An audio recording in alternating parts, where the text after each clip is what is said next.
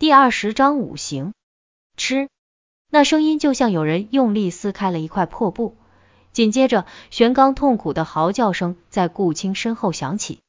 顾青瞪着大大的眼睛转过身来，正看见一截细长的尖牙从玄刚的侧腹部洞穿而出。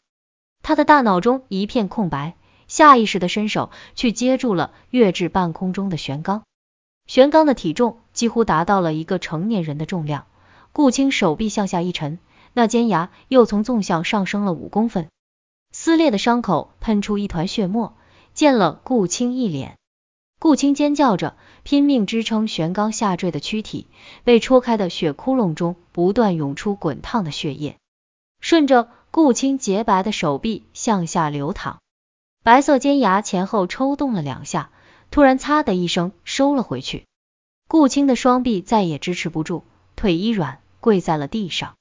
刘天明，顾青抑制不住自己的情绪，哭喊起来。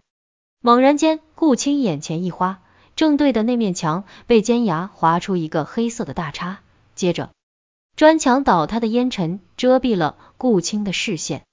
顾青被激起的灰尘呛得连声咳嗽。却还挣扎着想把玄刚的躯体向后拖动，飞扬的尘土间渐渐现出早齿的狰狞面孔。他慢慢走到顾青面前，将手中的青铜盾牌重重地落在地上，一对尖牙挑衅的伸到顾青的咽喉处。顾青眼看已经无路可退，他的心中反倒不再害怕了。一想到手上沾染的热血，顾青就怒不可遏。他顺手拾起一块滚落在身边的断砖，用力向凿齿的脑袋掷去。啪！断砖撞在凿齿的脑门上，没留下半点痕迹，早齿甚至没有动弹一下。顾青不管三七二十一，又拾起第二块，再次砸了出去。砰！顾青吃惊的看见早齿的脑袋猛地向左偏了一下，怎么自己扔砖头的力量突然变大了？他茫然的看了一眼自己的右手。早齿发出低沉的吼声，慢慢将头扭了回来，一枚还在冒烟的金属弹头正嵌在他的眉骨上。顾青一喜，一定是刘天明到了。砰砰砰，又是接连的三声枪响。早齿低着头向后猛退了一步。刘天明左手持枪，右手拿着手机贴在耳边，正快步从楼道尽头飞奔而来。还愣着干什么？快过来！他对着顾青大吼了一声。顾青如梦初醒般站起身来，想想不对劲，又蹲下去摸了摸玄刚的胸口，还有心跳。顾青喜出望外的脱下自己的白色外套，将玄刚的身躯用力裹了起来。早齿缓缓的抬起头，眉心眉骨、太阳穴各嵌有一枚弹头，咽喉正中还有一枚。可他活动一下脸部的肌肉，又晃了晃脖子。四枚金属弹头就此掉在了地上，刘天明心下骇然，第一次直接感受到了上古魔兽的可怕。顾青笨拙的想把奄奄一息的玄刚从早齿身边拖开，无奈双手在刚才拖住玄刚躯体时已耗尽了力气，现在两臂酸软无力的他，哪里还能挪动玄刚半分？刘天明猛冲到顾青身旁，将手中的手机塞给顾青，宇文还没挂，继续和他联系。他一手去拖拉玄刚，另一只手中的枪始终瞄准着早齿的头。顾青一怔，接过手机，同时跟着刘天明向后退。怎么是你？刘天明呢？宇文在电话里大声嚷嚷。宇文，玄刚他他受了重伤，流了好多血。玄刚是为了保护顾青才受的伤，顾青简直不知道该如何向宇文解释。还有呼吸吗？还有，那就别急着管他，你们先逃。宇文竟是出乎意料的冷静。可是我们一定会带着玄刚一起逃的。顾青暗暗下定了决心，无论怎样也不会弃下玄刚。早齿现在怎样了？说到早齿，顾青不禁抬眼一望，目光正好对着早齿那双蓝色的眼睛。早齿的眼中透出一股凛冽的冰冷。刺的顾青不禁打了一个寒战。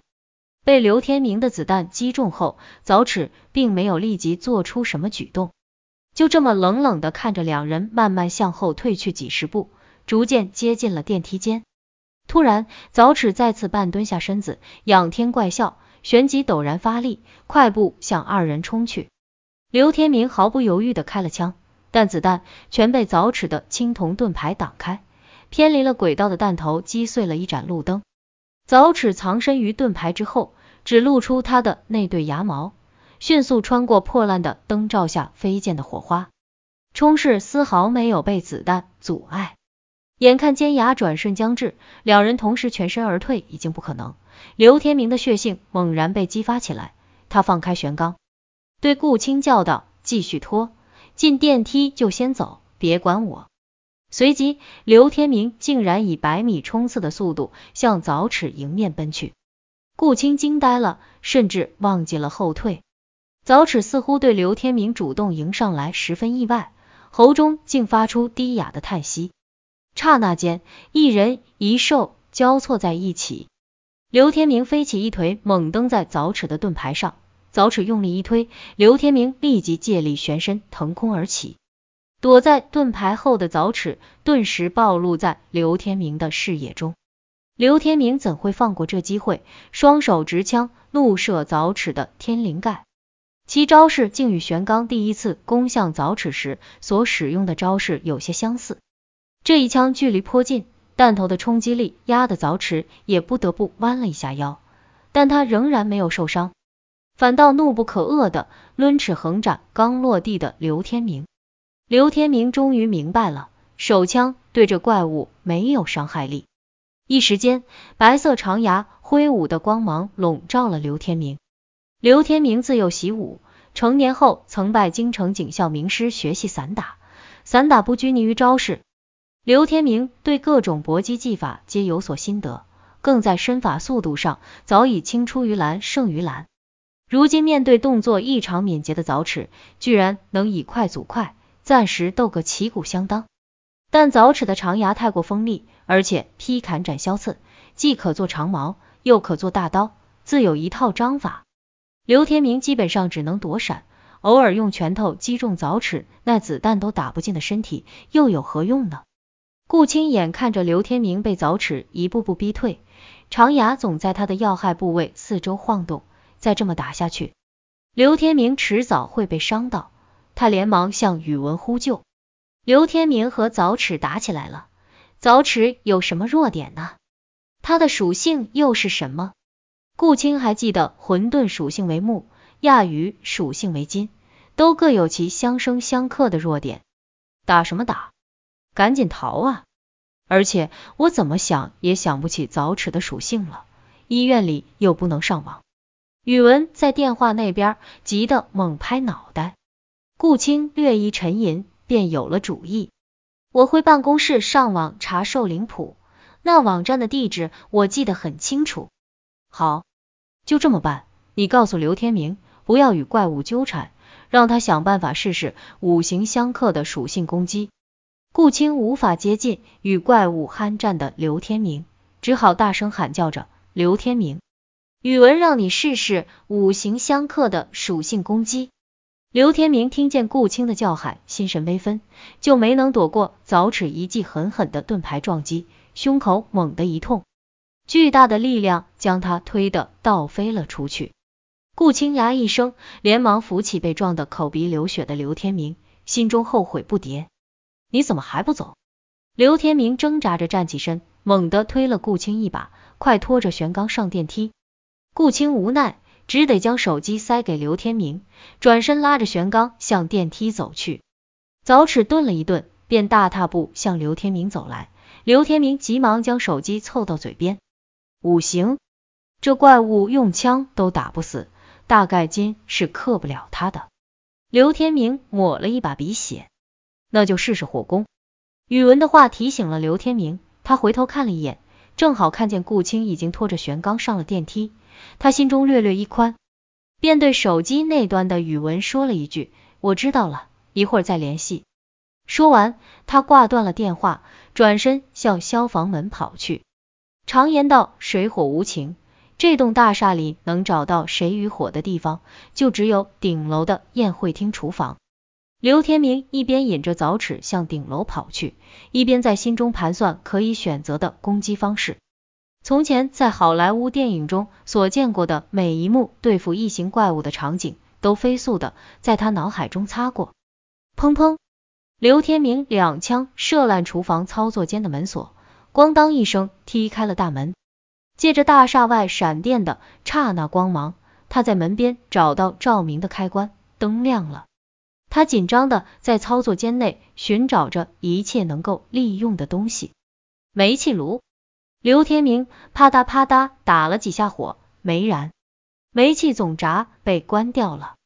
可这争分夺秒的片刻之间，怎么找得到煤气的总闸？刘天明骂了句粗话，恨这帮厨子，安全措施做得太完善。早齿是把铝合金的大门砍成四片后冲进操作间的，他甚至懒得去推一下门，破碎的铝板砸在地上，每一声巨响都震得刘天明的。额头上青筋暴跳，火攻，火在哪里？啊！早齿发动了攻击。刘天明本还以为可以借助厨房内巨大的不锈钢操作台与早齿兜一下圈子，然而早齿根本没有给他迂回的机会，他正对着刘天明冲去。坚硬的钢铁台面在白色长牙下犹如一块豆腐，迅速向两边瘫垮。刘天明横扫一脚。将一个大钢桶踢得直飞向凿齿，在钢桶遮蔽凿齿视线的那一瞬间，他翻身躲在工作台之后。早齿仰头展开钢桶后，顿时失去了刘天明的踪影。这么一来，刘天明便为自己争取到些微时间。他猫着腰，紧贴着工作台向前奔跑。在条形工作台的终端，他终于看见了自己需要的东西。那是一把用来灼烤牛排表面的液化气火焰喷枪。但愿那小小的液化气罐不是空的。刘天明祈祷着，一把将火焰喷枪抓在了手中。一条尖锐的火舌喷出时，早齿也愣了一下。刘天明提着这现代兵器开始反击。他深知早齿长牙的厉害，便将小液化气罐抱在怀中，就地使出地烫刀法，在跌扑滚摔中。这喷枪直攻早齿的下三路，早齿身材高大，下盘却不怎么稳当。他半弯着腰，用长牙防守刘天明的喷枪火焰，动作便有些凝滞。刘天明有兵刃在手，心中自然沉稳，只攻得七招，就找到一个破绽，反手将喷枪从青铜盾牌下插了进去，那火焰直燎早齿的小腿。眼看得手，刘天明一阵狂喜。谁知这火焰燎燃了早齿腿上的黑毛，他却毫不在乎的任其燃烧。长牙倒是瞄准了刘天明的手腕，直插下来，火焰对早齿竟是无效。刘天明心中一凉，撒手放开了喷枪，向后翻滚躲过这一击。长牙插断了喷枪尾部连接液化气罐的皮管，空气中顿时弥漫一股液化气的味道。刘天明借机将手中的液化气筒投向早齿。凿齿腿毛上还在燃烧的火焰，引发了一场小型的爆炸。刘天明用手护住脸，爆炸产生的灼热气流立即烫伤了他的手掌。他连忙将自己的双手插进水池边的一桶清水中。离他不远的凿齿却是全身都在燃烧，但凿齿的属性显然并不畏金。他张开蒲扇般的大手，在自己身上用力拍打一阵。那火焰就此渐渐灭了，除了全身有股毛发烧焦的臭味外，刘天明并没有伤到早齿。一击不成，刘天明扭头便跑，他口中不停念叨着水工水工，开始了第二轮寻找。厨房里可不会缺水，四处都是水龙头，但就这么直接把水冲向早齿吗？似乎不会有效。还没等刘天明做出尝试，吊顶上的防火喷头已经喷出了细密的水柱。原来是凿齿身上散发的浓烟，并不在灶台区域触发了火警。刘天明抹了一把脸上的水珠，正看见凿齿在水雾中大步走来，看来用不着打水工的主意了。刘天明长叹一声，不，水工还有机会。危险步步逼近时，刘天明的思维却越发的敏捷。因为他看见操作间的角落有一扇铁门，那铁门上贴有三个大字“冷藏库”。刘天明健步冲向那扇门，用力搬动了门上的环形门锁，厚重的铁门缓缓的打开了。一团白雾从门后喷出，刘天明不禁打个寒战，身上顿时起了一层鸡皮疙瘩。这冷库的温度大概只有零下四五度，只穿了一件单衣的刘天明一咬牙，纵身钻进了冷库。腾龙大厦的宴会厅规模宏大，就连这厨房中的冷库也面积不小，二十余条从背部剖成两片的整猪就这么悬挂在冷库中。刘天明抱紧双臂，缩成了一团。在一条条尸体间穿行，寻找他所需要的东西。早齿始终只是一个兽类，刘天明拿自己的生命做赌注，赌其智商不高，总算赢得一场。他并没有将冷库的门关上，而是跟随着刘天明一同走进了冷库。刘天明的体温正急剧下降，留给他的时间已经所剩无几。如果他的计划不能立即实施，他的血液便要凝成冰块。成为这些冻肉中的一员，所以他选择了主动。就在这一片肉林之间，刘天明突然出现在距早齿不过五步的地方。他冷笑一声，对早齿恶狠狠的竖起了中指。也不知是否看懂了这个侮辱性的手势，早齿怒吼一声，左右晃动着长牙向刘天明扑来。刘天明身形一闪，一下消失在冻肉的包围中。凿齿舞动长牙，将阻碍自己视线的猪肉一条接一条的斩成两段。他却没注意到，刘天明已经从外围绕行到他的身后。刘天明将身上夹克的衣袖拉长，包住自己的手掌，以免被冻粘在挂晾猪肉的钢管上。随即，他如同一只灵敏的猴子般，顺着钢管攀爬上半空中的钢架。那些大条的猪肉都是用铁钩悬挂在这钢架上的。当早齿察觉背后的空中有个黑影落下时，他立即将手中的盾牌向后反背。怎料这身边密密麻麻悬挂的猪肉竟会碍住了他的手，盾牌已无法在黑影落下前挡住他的后背。从天而降的刘天明手中紧握着一件兵器，那是他从冷藏库屋顶搬下的一根粗大的冰锥。这就是水攻的真正含义。刘天明化冰为刃，狠狠地向早齿的颈椎刺去。